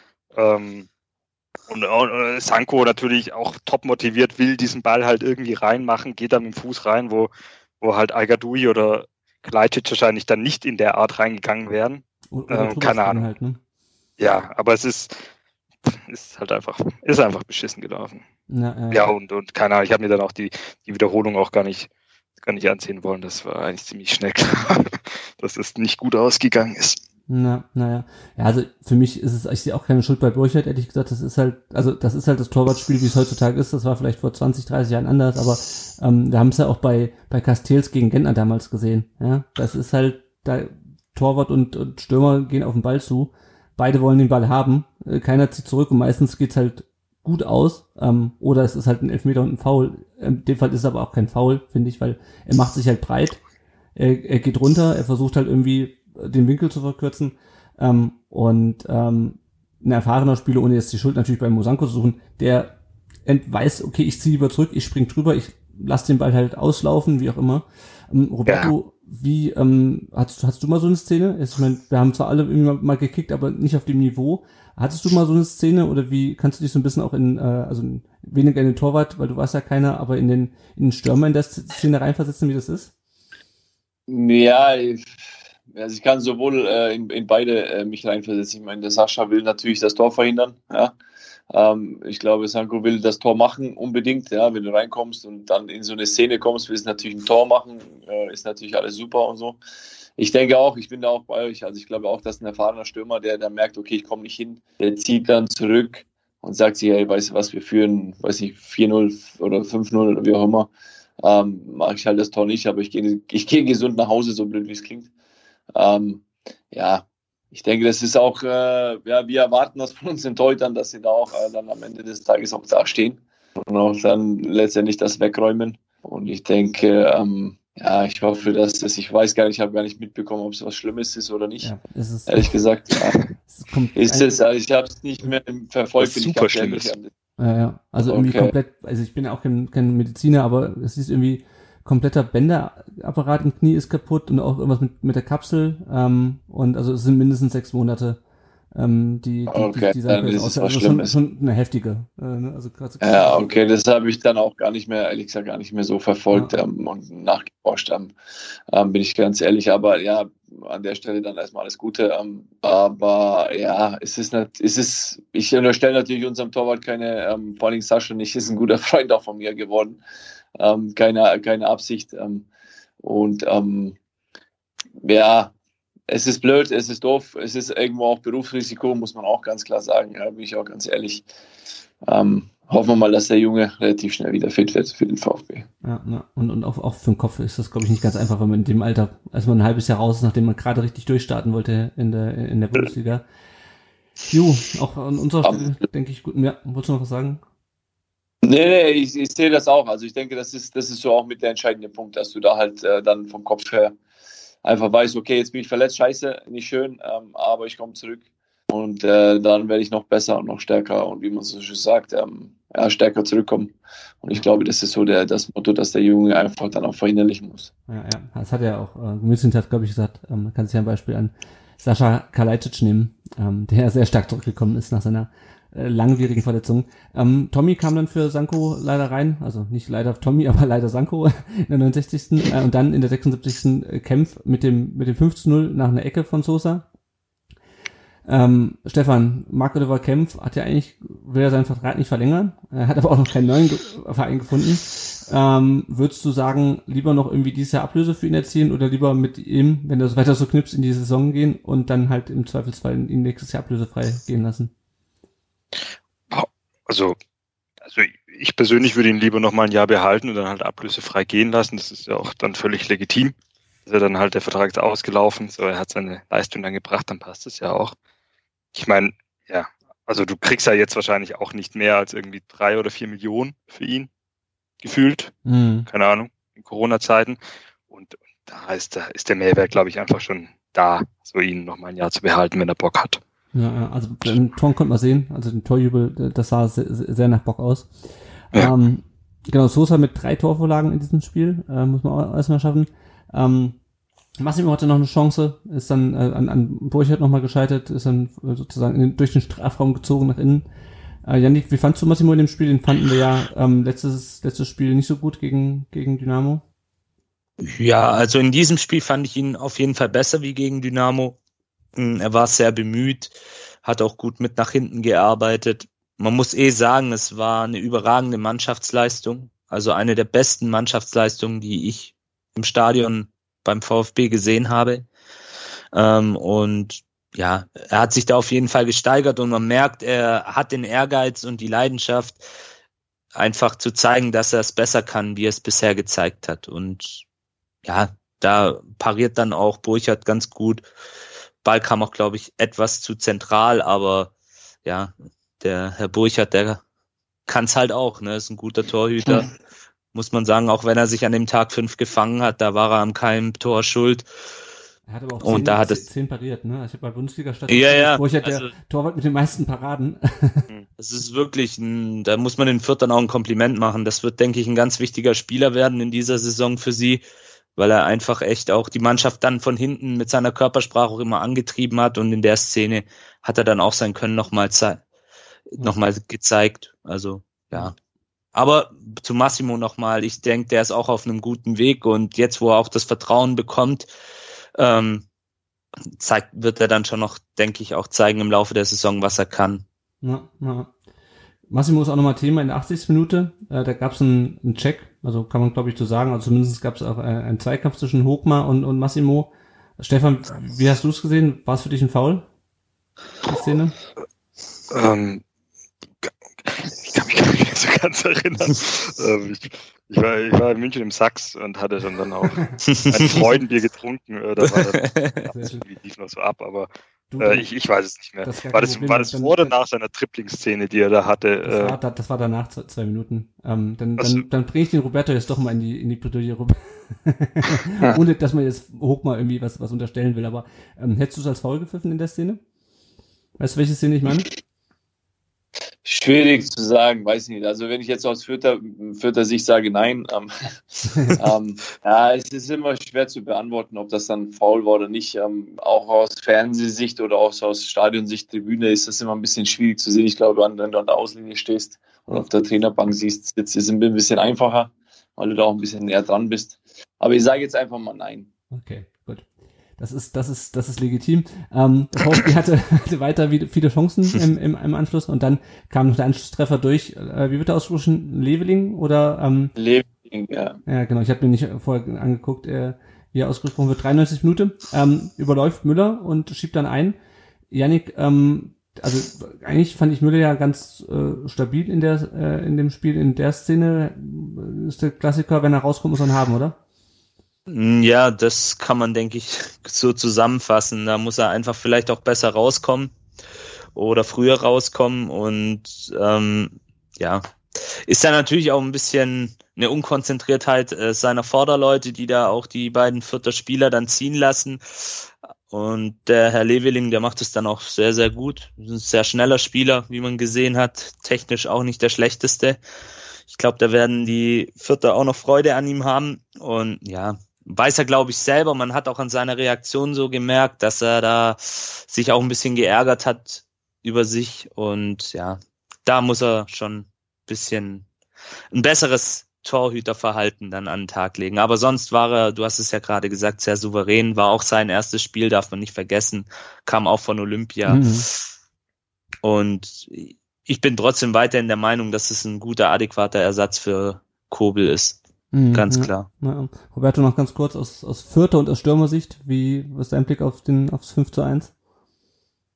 Ja, ich denke, das ist äh, genau auch das Spiel, was wir wollen, auch diese Bälle in die Tiefe und dann gerade mit so einem Spieler wie Jamie, der natürlich unfassbar schnell ist, äh, ein gutes technisches äh, Talent hat auch und ja, das ist letztendlich das, was, was wir wollen und das, was uns auch am Ende des Tages auszeichnet mit den schnellen Leuten. Wir haben ja noch mit Dixon Abiyama nochmal so einen Pfeil und mit äh, Tillmann und wie sie alle heißen. Also wir haben da schon ein paar Pfeile vorne drin. Und ich denke, das wird auch äh, nach und nach, auch dann während der Saison, ähm, ja, unsere, unsere Jungs sein, die da auch extrem wichtig sein werden. Und wie schon angesprochen wurde, dass man gerade mit, mit Jamie auch, den ich ja auch noch aus der U19 kenne, mhm. äh, aus dem NEZ, ähm, ganz viel Spaß haben werden, weil er einfach ein sehr hochtalentierter Spieler ist und ähm, ja, ein Tatsache ein vierter Jung, ähm, ähm, der aus der Jugend kommt und ja, die Jungs machen das schon und da bin ich von überzeugt, dass das auch das Spiel dann auch fruchtet ja, in, äh, auf, auf Sicht der Saison.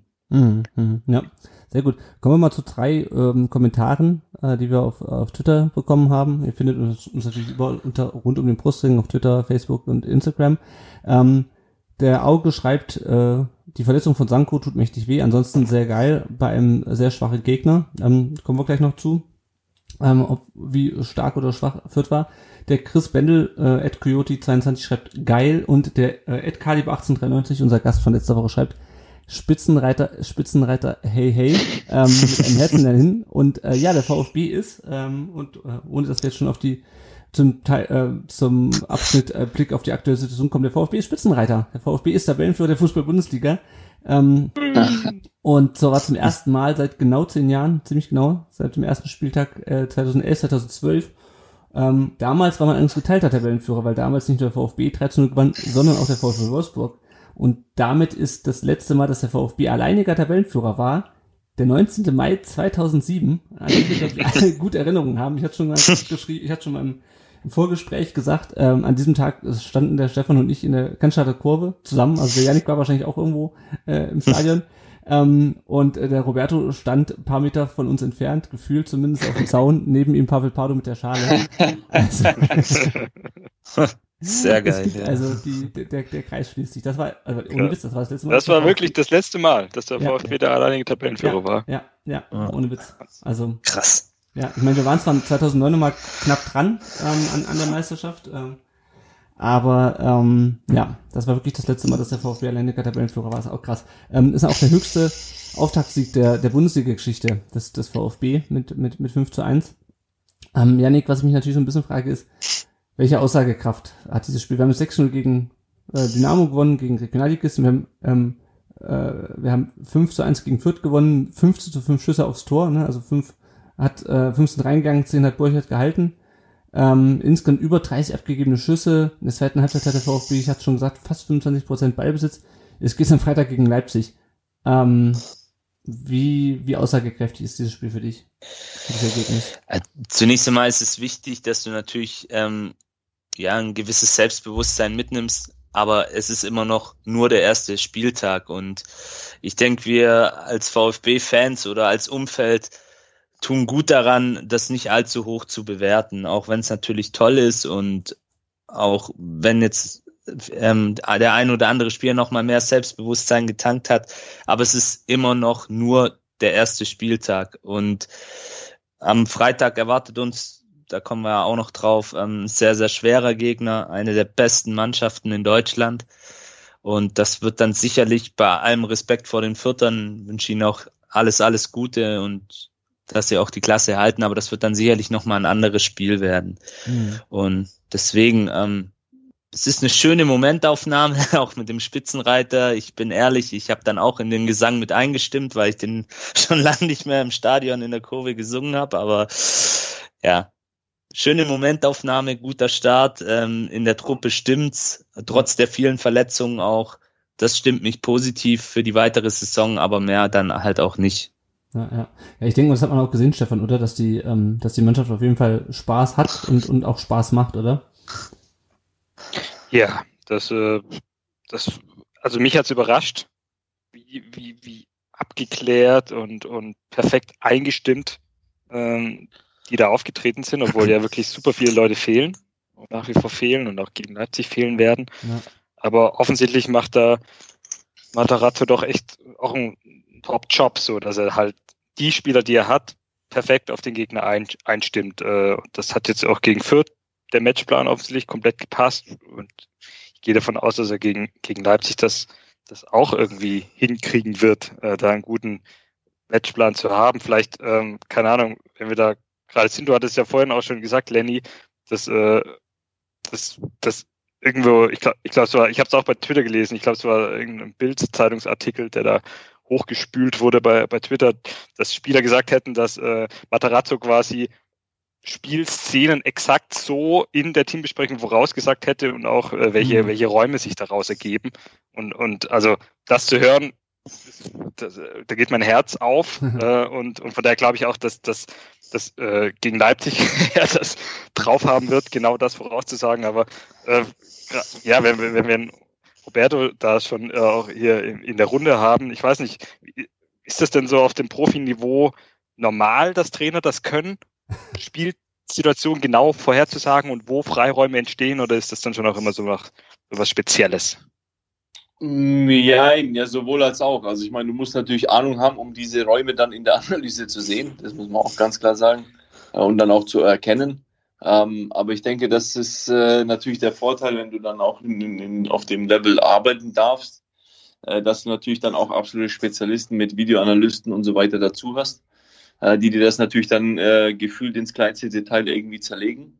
Ähm, und wie gesagt, du brauchst natürlich klar ein, ein, ein Talent auch dafür. Und ich glaube, äh, Matarazzo und auch ähm, in dem Fall Peter Pechtold, den ich auch ganz gut kenne, ähm, haben da, glaube ich, schon ein sehr gutes Gefühl für und ein gutes Talent für, um, das zu erkennen. Und ja, und dann versuchen sie natürlich äh, die Schwächen in Anführungsstrichen des Gegners äh, ja, auszuloten und dann dementsprechend auch über die Woche hinweg zu trainieren. Mhm.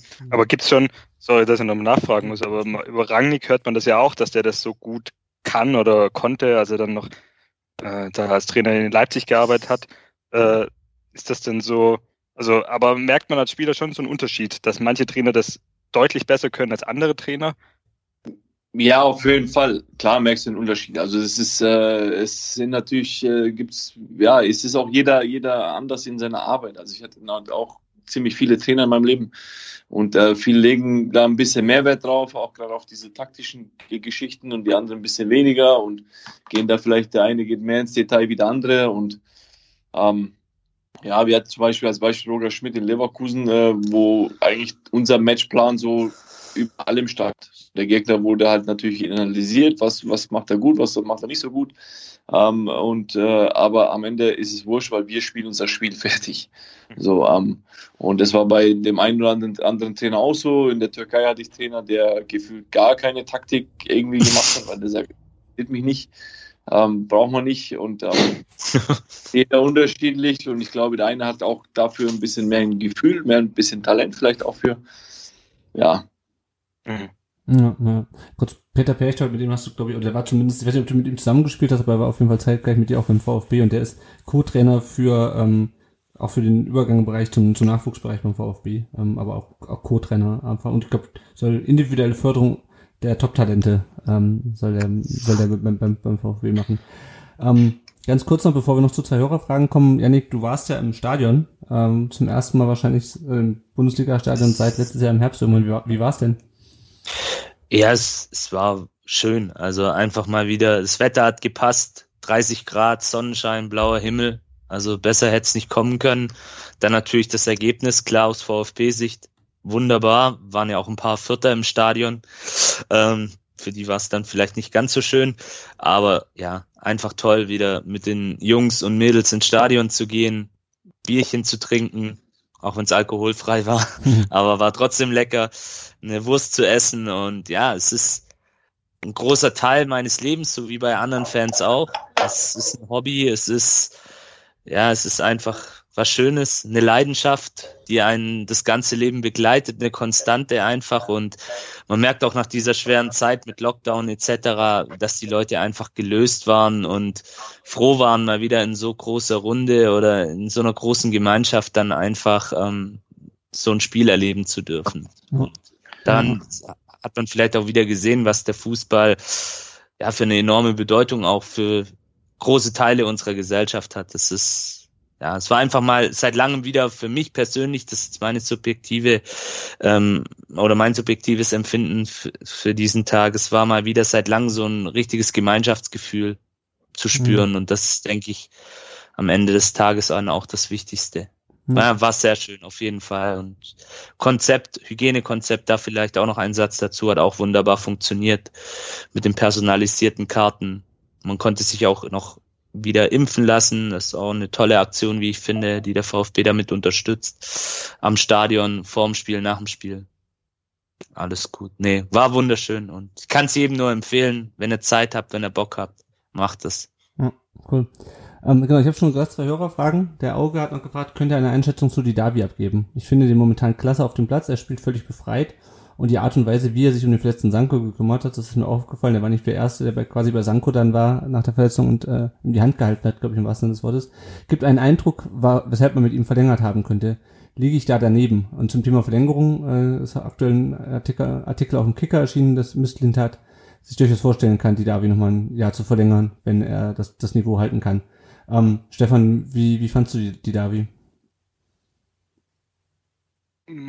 Äh, also, also ganz ehrlich, wenn ich, wenn ich jetzt in den, in den Vorbereitungsspielen Davi habe spielen sehen, dann fand ich ihn halt immer okay. Mhm. So.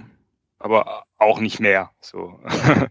ähm, und äh, das, das ist jetzt, glaube ich, jetzt schon so, so ein bisschen so eine, nachdem er da auch immer viel kritisiert wurde in den letzten Jahren, vielleicht schwingt das jetzt in die andere Richtung, dass er da jetzt ähm, zu positiv gesehen wird. Ich finde ihn vollkommen in Ordnung als Spieler, der dann irgendwann mal reinkommt. Mhm welche Rolle er in der Kabine oder irgendwo neben Platz einnimmt, keine Ahnung, kann ich nicht beurteilen, aber man liest ja Gutes, also wird schon irgendwas dran sein.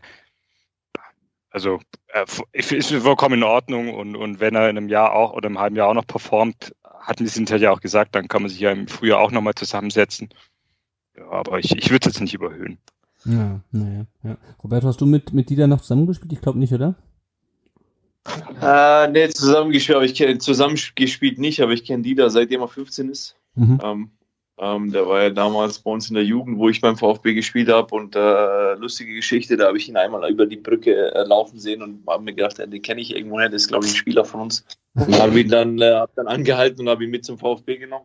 Ähm, ähm, ja, so nett bin ich dann doch. Ähm, und seitdem kenne ich den, den Jungen eigentlich. Und ähm, ja, ich muss da auch, also ich finde, Dida ist ein sehr, sehr guter Junge. Ähm, ich glaube auch, der wurde letztes Jahr sehr, sehr stark und sehr, sehr hart kritisiert.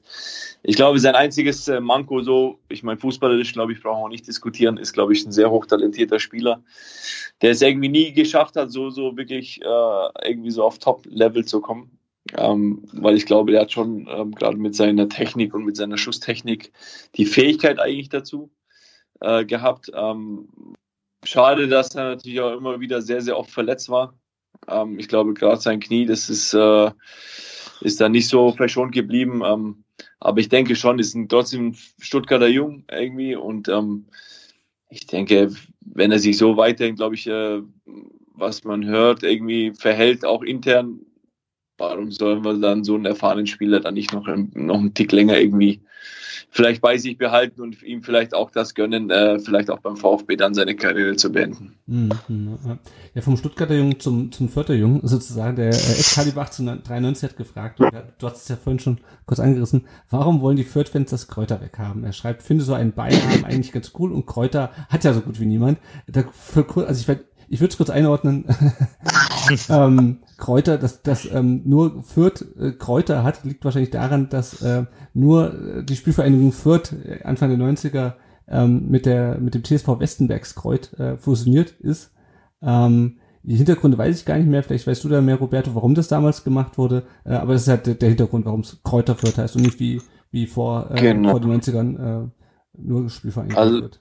Ja, also diese Fusionierung hat ja damals unser äh, damaliger äh, Präsident Helmut Hack ähm, letztendlich in die Wege geleitet, weil er ist aus Festmexkreuz und äh, warum und weshalb Festmexkreuz ähm, und führt, weiß ich jetzt ehrlich gesagt auch nicht so 100 Prozent. Weiß ich, ob das was mit dem wirtschaftlichen Aspekt hatte, zu tun hat oder wie auch immer, da bin ich jetzt auch nicht so ganz informiert.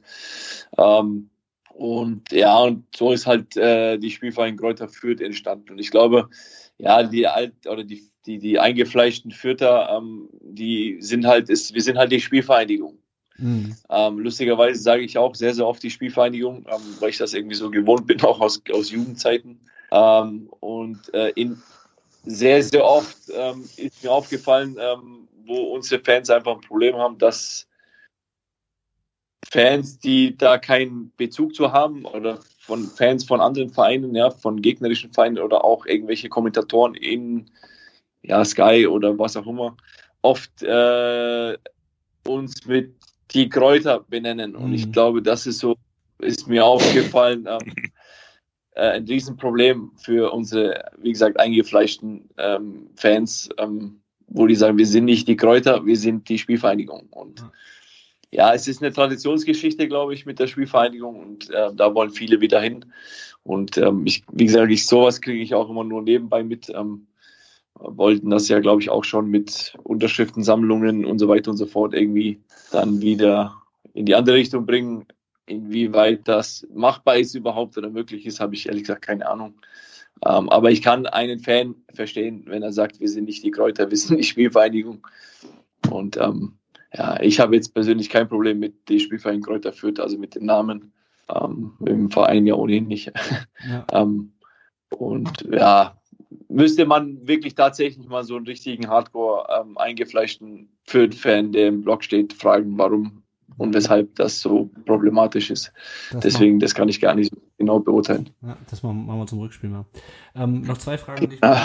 Roberto. Ähm, wurdest du nach deiner Zeit beim VfB oft auf dein Tattoo angesprochen, fragt Ed Brodelei. Das weiß ich nicht mehr. Ich glaube, wir hatten letztes Jahr schon mal drüber gesprochen. Ich weiß aber nicht mehr, welches Tattoo er meint. Kannst du es mir sagen? weiß auch nicht, ich habe lustigerweise diese Frage auch gelesen. Ich habe die Frage ehrlich gesagt nicht verstanden, weil ich habe nicht nur eins, ich habe ja sehr viele. ähm, deswegen kann ich das auch nicht beantworten, was damit gemeint ist. Müsste man den ja. Herrn nochmal fragen. Was meinst du mit deinen Tattoos? Bitte? Nee, das ist äh, was, das ist ja, ja, ich meine, das war, war, fand ich schon immer beeindruckend, wie du da auf dem Platz standst und einfach dein ganzer Oberkörper voller, voller Tattoos warst. Das war, ja. das war ansehnlich. Und es war gefühlt irgendwie vor einer Zeit, wo irgendwie jeder Spieler mit 18 schon voll tätowiert war. Äh, fand ich sehr imposant. Ja, so eine Sucht, die man dann auch irgendwie hatten. Warst ein Vorreiter auf jeden Fall. ja. Kurz noch die, die zweite Frage, wer ist schneller, Hilbert oder Massimo? Oh.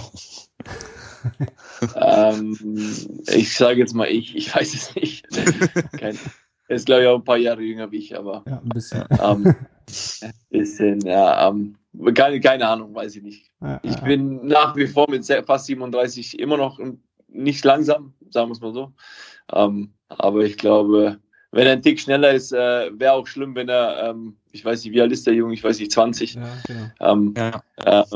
Mit fast 17 Jahren älter oder jünger wie ich, äh, dann langsamer wäre wie ich, dann müssen wir uns Gedanken machen. Auf. Gut, blicken wir ganz kurz auf die Lage nach dem ersten Spieltag. Tabellensituation haben wir schon äh, geklärt. Ähm, nächstes Spiel ist gegen Leipzig. Die haben das erste Spiel in Mainz mit 0 zu 1 verloren.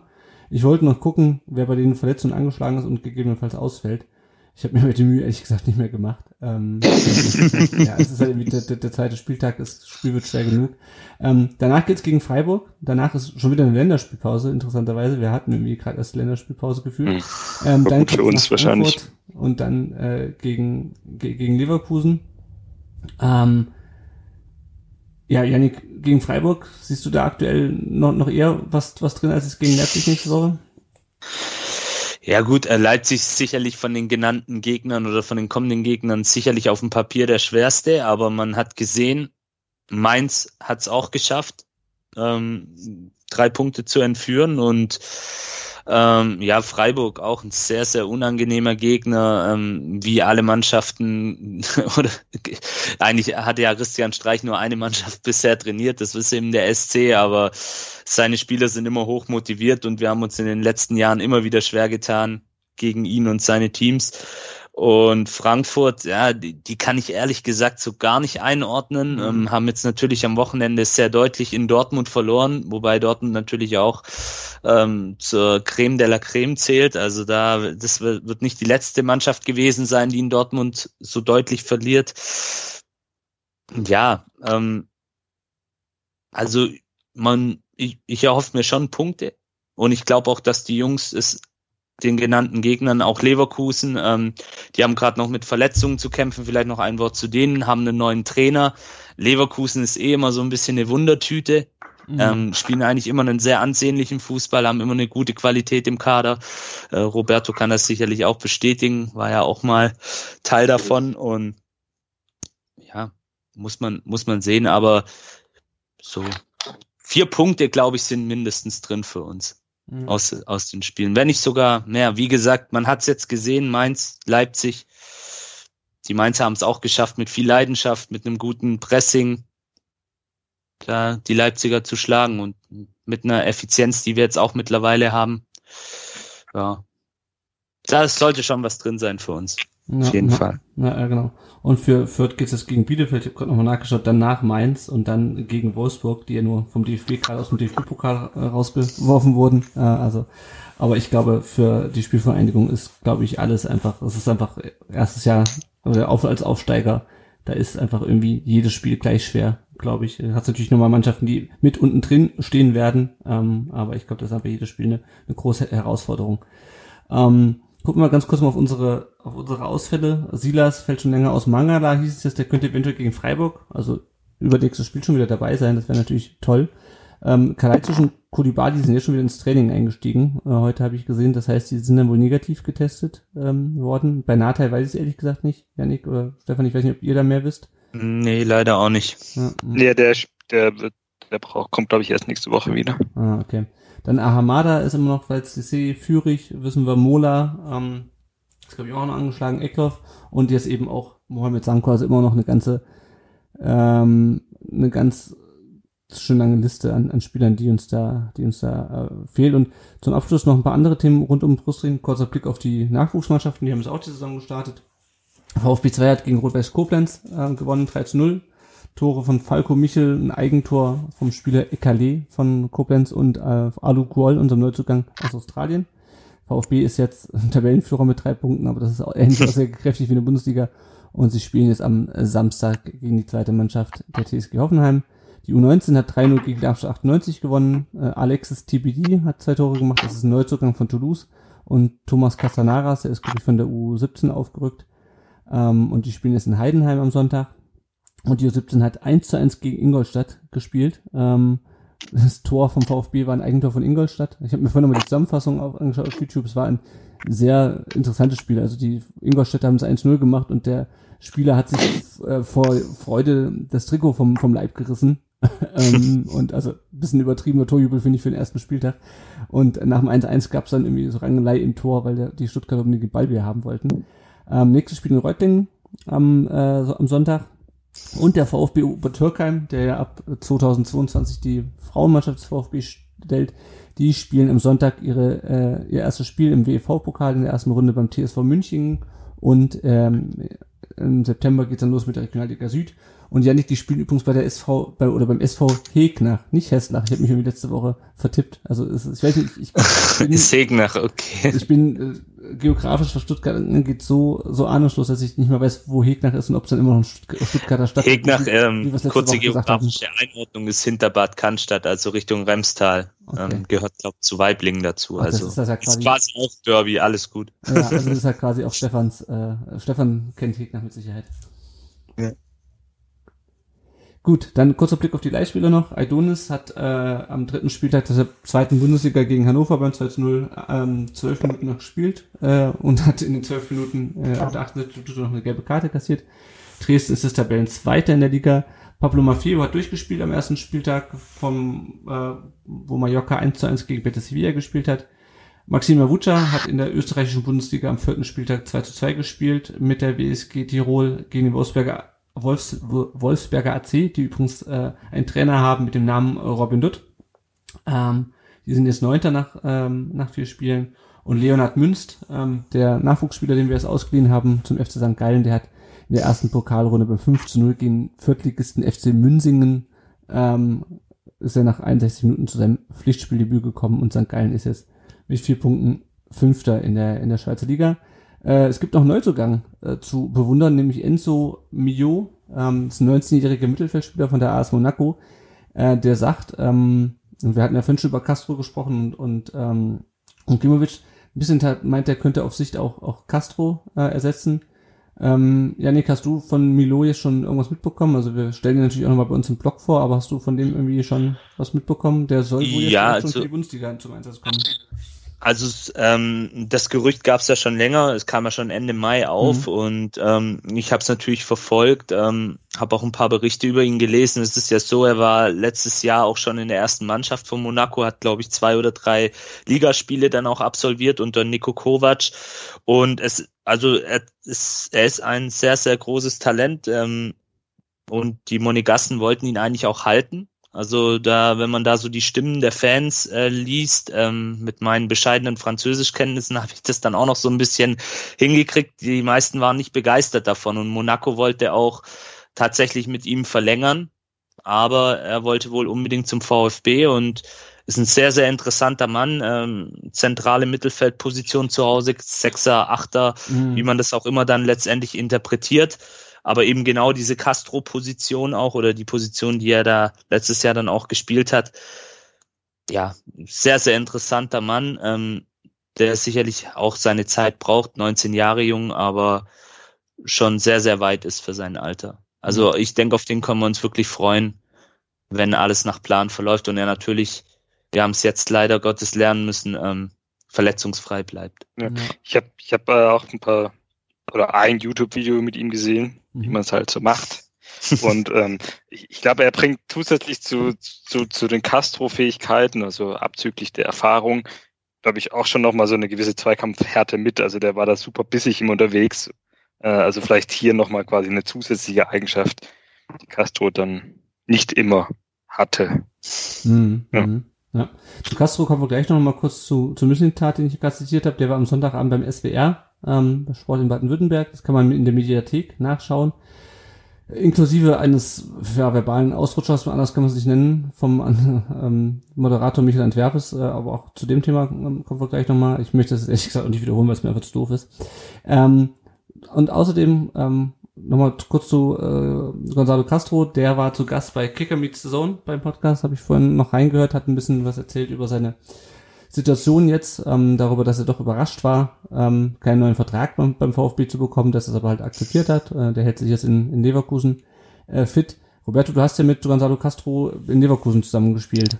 Habe ich es richtig äh, recherchiert? Zwei Jahre? Richtig. Genau. Ja, ja. Wie, wie ist so deine Sicht auf, auf seine aktuelle Situation jetzt? Er ist ja zum ersten Mal in seiner ähm, Karriere, Ja, Gonzo war nicht nur ein Mannschaftskollege von mir. Ich kenne auch Gonzo schon seitdem weiß ich, seitdem er 17 ist, glaube ich. Ähm, wir haben zusammen mit der U21 gespielt, ähm, mhm. in der A-Nationalmannschaft dann in Leverkusen. Und irgendwie ist auch der Kontakt nie abgebrochen und wir sind heute noch sehr gute Freunde. Ähm, und ich finde es schade, ja. Ich fand es ich fand's erstmal äh, mega geil, dass er den Weg zum VfB gefunden hat.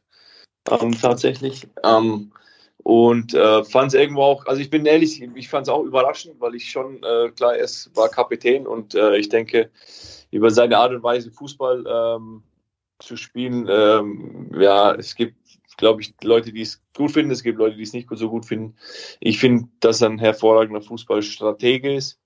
Ähm, und ähm, mich hat es tatsächlich auch überrascht, dass er äh, nicht verlängert wurde, weil ich glaube schon, dass er vom Typ her jemand ist, der ist jetzt kein Lautsprecher in dem Sinne, aber ich glaube schon äh, ein, ein, Führungsspieler ähm, in einer ja, ruhigeren Art und Weise. Und ich denke schon, dass er dem VfB auch in dieser Saison äh, definitiv weitergeholfen hätte. Ähm, ja, ich hoffe, dass er nochmal äh, einen Verein findet und dann nochmal in der Bundesliga ähm, ein bisschen mehr oder weitermachen kann, sagen wir es mal so, weiterspielen kann. Weil ich denke, das hat er verdient. Er ist ein extrem verdienter Spieler, hat über 400 Bundesligaspiele gemacht ähm, ist seit seinem 17. Lebensjahr in der Bundesliga unterwegs. Und ich denke, ähm, diesen Respekt sollte man ihm schon geben. Ja, naja. ja, er hat auf jeden Fall auch in dem Podcast ausgeschlossen, äh, er würde nicht in die zweite Liga gehen, weil darauf hat er ja. nachvollziehbarerweise keine, keine Lust mehr nach so vielen, nach über 400 Bundesligaspielen. Er wird auch nicht zu Köln gehen, als ehemaliger Leverkusen, nicht zu Schalke und äh, wohl, wohl auch nicht zum KSC, aber ich weiß ja nicht, äh, vielleicht hat ja die Spielvereinigung noch ein bisschen Geld auf der Hohenkante und noch einen Kaderplatz. Schauen wir mal. Ähm, du kannst, ja, kann man, du kannst ja deine Beziehung äh, spielen lassen. gerne nehmen. Bitte? Ich sage, ich glaube, in Gonzo wird man, glaube ich, gerne nehmen. Ja, ja, ja. Kannst du ja, du, den, den Kontakt hast du ja. ja, muss ich machen. Also wenn ihr, wenn, wenn dann am ähm, kurz, also wo, wobei der kann ja, der kann ja auch nach dem Ende der Transferperiode noch wechseln als vertragsloser Spieler. Also wenn Gonzalo Castro in Fürth unterschreibt, habt ihr es hier zuerst gehört. Ähm, Borna Sosa ist für die kroatische Nationalmannschaft nominiert, er hat also jetzt noch den, die Kurve gekriegt die Nationalmannschaft ähm, nach seinem äh, Wechselspiel da vor der, vor der EM. Ähm, es gibt einen ehemaligen VfB-Spieler, der auch nach Franken gewechselt ist, nämlich äh, Kuka Rausch, wechselt von, ich weiß gar nicht, wo der vorher gespielt hat, ähm, ich weiß nicht, ob der Vertragsschluss, ich weiß es gar nicht mehr. Naja, auf jeden Fall, er spielt jetzt in Nürnberg. Ähm, ja, und dann kommen wir noch zu ähm, einem Thema, was der Herr Antwerpes beim SWR sehr unschön ähm, besprochen hat. Ich glaube, der Yannick kann das, kann das schöner. Yannick, bitte. Ich kann es ich okay. einmal ganz kurz reingrätschen? Ja. Einmal ganz kurz ja, reingrätschen. Ähm, würde mich gerne verabschieden, wenn das in Ordnung ja. wäre für euch. Mach das. Weil ich müsste noch mit meinem äh, Cheftrainer telefonieren. Ähm, ja, ja, noch ein, zwei und so, ne? Wobei, das ist ja dann der, der, der, der zweiten Mannschaft. Ja, Roberto, klar, wir sind auch inhaltlich eigentlich durch. Ähm, deswegen vielen Dank, dass du dir die Zeit genommen hast. Also ich möchte jetzt nicht einfach so mit drin aufhören, aber wie gesagt, es wird nicht, äh, es wird ein bisschen spät und dann. Ja, alles gut. Das ist lieb von euch. Ich danke. Vielen Dank, dass du da warst. Ich habe zu danken für die Einladung und ähm, ihr wisst immer gerne, immer wieder gerne. Alles klar, super. Ja. Mach's gut. Alles Gute. Zur Rückrunde dann. Genau. Schönen Abend. Viel Erfolg. Ciao. Servus. So, Janik, jetzt. Leg los. Jetzt. Ja, genau. Ähm, ihr habt es ja sicherlich alle mitbekommen, liebe HörerInnen.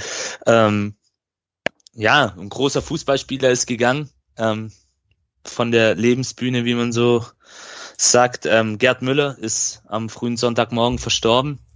Ähm, es ist natürlich ein Spieler, der jetzt nicht direkt mit dem VfB zu tun hatte, der aber sicherlich ja den deutschen Fußball geprägt hat. Ähm, da gibt's wenige davon und ähm, er ist einfach ja großes Vorbild gewesen, auch als Mensch, war immer sehr bescheiden, ist mit seinem Ruhm auch sehr äh, bodenständig und natürlich umgegangen, was man so hört. Und wir wollten es uns natürlich nicht nehmen lassen, weil es, wie gesagt, jemand ist oder eine Persönlichkeit ist äh, des deutschen Fußballs, der auch über die Grenzen von München hinweg ähm, den Sport geprägt hat und für viele sicherlich auch noch heute eine Art Vorbild ist. Und man, äh, ja, man kann den Begriff Legende nicht bei vielen anwenden, aber ich denke, bei ihm ist es absolut verdient und wir als Podcast-Team wollten da in diesem Sinne auch nochmal seiner Familie, seiner Frau in allererster Linie, seiner Tochter und seinen Freunden unsere Anteilnahme ausdrücken zum Tode eben von Gerd Müller, ja, dem einzig wahren Bomber. Kann man, denke ich, so sagen und mit Fug und Recht auch nochmal das Wort oder das Substantiv Legende verwenden. Ja. Möge er in Frieden ruhen. Ja, ja. schließe ich mich an. Äh, ein sehr schöner Nachruf, äh, finde ich. Und damit sind wir auch mit dem inhaltlichen Teil unseres Podcasts durch. Wir blicken nochmal kurz auf das Tippspiel, dessen Tabelle natürlich genauso wenig aussagekräftig ist wie das unserer, wie das der Bundesliga. Da führt jetzt der VF Bruttler mit ähm, 18 Punkten vor Jeans 1893 und Klima unterstrich hier. Ich guck mal nach mir. Äh, okay, ich habe elf Punkte immerhin geholt. Ich habe immer das 1 zu 1 von Union gegen Leverkusen richtig getippt. Gut. Ähm, ja, wenn ihr wollt, könnt ihr uns unterstützen. Entweder finanziell über Patreon oder über PayPal. Bei Patreon gibt es ein kleines Starterpaket. Äh, das ist ein monatlicher, monatliche Unterstützung und PayPal könnt ihr uns einfach überweisen, weil ihr lustig seid und auch egal wie groß die Beträge sind. Wir halten damit die Podcasts am Laufen. Und äh, wenn ihr uns nicht finanziell unterstützen könnt oder wollt, lasst uns einfach eine Rezension da bei Apple Podcasts. Das hilft, dass uns andere äh, VfB-Fans leichter finden. Äh, wenn ihr uns rezensiert, werden wir das auch hier vorlesen. Und ähm, wenn ihr auch das nicht machen wollt, dann sagt doch den Leuten einfach, wenn ihr mal wieder im Stadion seid, wie Janik das war, ähm, dass es uns gibt. Er erklärt den Leuten, wie man Podcast runterlädt. Ähm, und genau, sagt einfach, wo die Leute uns finden, auf unserem Blog. Äh, Podcast gibt es auch bei Spotify und YouTube und auch überall sonst, wo es Podcasts gibt. Und ihr findet uns natürlich auch sonst überall im Netz. Und wenn ihr Verbesserungsvorschläge, Feedback oder sowas habt, wenn ihr uns einfach was sagen wollt, schreibt uns eine E-Mail an kontakt rund um den Brustring.de oder äh, ja, haut uns einfach auf unseren Social Media Kanälen an. Damit sind wir fast durch. Äh, von Roberto haben wir uns eben schon verabschiedet. Der muss noch Gonzo Castro einen neuen Vertrag äh, in der Regionalliga Bayern verschaffen. Ähm, deswegen ähm, müssen wir uns jetzt noch oder leider von, von Stefan äh, verabschieden. Stefan, mhm. vielen Dank, dass du dir heute Abend die Zeit genommen hast, direkt aus der, aus der S-Bahn ins, ins Podcast-Studio sozusagen. Sehr gerne. War sehr schön mit dir, ähm, auch mal im Podcast zu sprechen. Wir haben ja, wie gesagt, wir kennen uns ja. ja schon sehr lange, aber war schön, dich mit ja. Podcast zu haben. Vielen Dank. Super. Vielen, vielen Dank für die Einladung, hat Spaß gemacht. Ich, äh, ja, ich glaube, wir können uns auf eine geile Saison freuen und, äh, und auch euch weiterhin, äh, macht, macht so weiter mit eurem Podcast und äh, auf, auf Twitter-Aktivitäten. Ich meine, ihr seid Teil der kritischen Masse, ne? die die die üblichen Strukturen in den letzten Jahren zerbrochen haben. Von daher ähm, voller Support für, euer, für, für eure Arbeit auch. Danke, danke, danke, danke. Dankeschön. Wenn man, wenn man dir äh, folgen will in den sozialen Netzen, wo macht man das am besten? Twitter-Account, aber ich, ich, ich, lese viel. Manchmal puddelig, aber meistens lese ich nur von daher. Alles es gibt vielleicht bessere Leute, denen man folgen kann. ja, ihr könnt auf jeden Fall, also wenn ihr wollt, könnt ihr dem Stefan folgen, den Artikel, äh, den Artikel, den äh, Account verlinken wir. Ihr könnt auch Roberto Hilbert ähm, folgen und wenn ihr nochmal in der Vergangenheit schwelgen wollt, dann hört euch nochmal äh, unsere Sonderfolge, ich glaube es war 21 oder 22 aus dem April 2020 an. Da haben wir mit Roberto Hilbert gesprochen über die Meisterschaftssaison, in der er jedes einzelne Spiel bestritten hat, inklusive dieses Spiels, an dessen Ende wir das letzte Mal ähm, alleine Tabellenführer der Fußball-Bundesliga waren. Und damit ähm, würde ich sagen, machen wir den Podcast zu. Ähm, äh, ja, ja, war eigentlich ein guter Start, würde ich sagen, in die, in die, die Podcast-Bundesliga-Saison. Ähm, ja. ja. Wir hören uns äh, nach dem Leipzig-Spiel dann das nächste Mal und sagen dahin Tschüss und auf Wiedersehen. Servus, ciao. Ciao.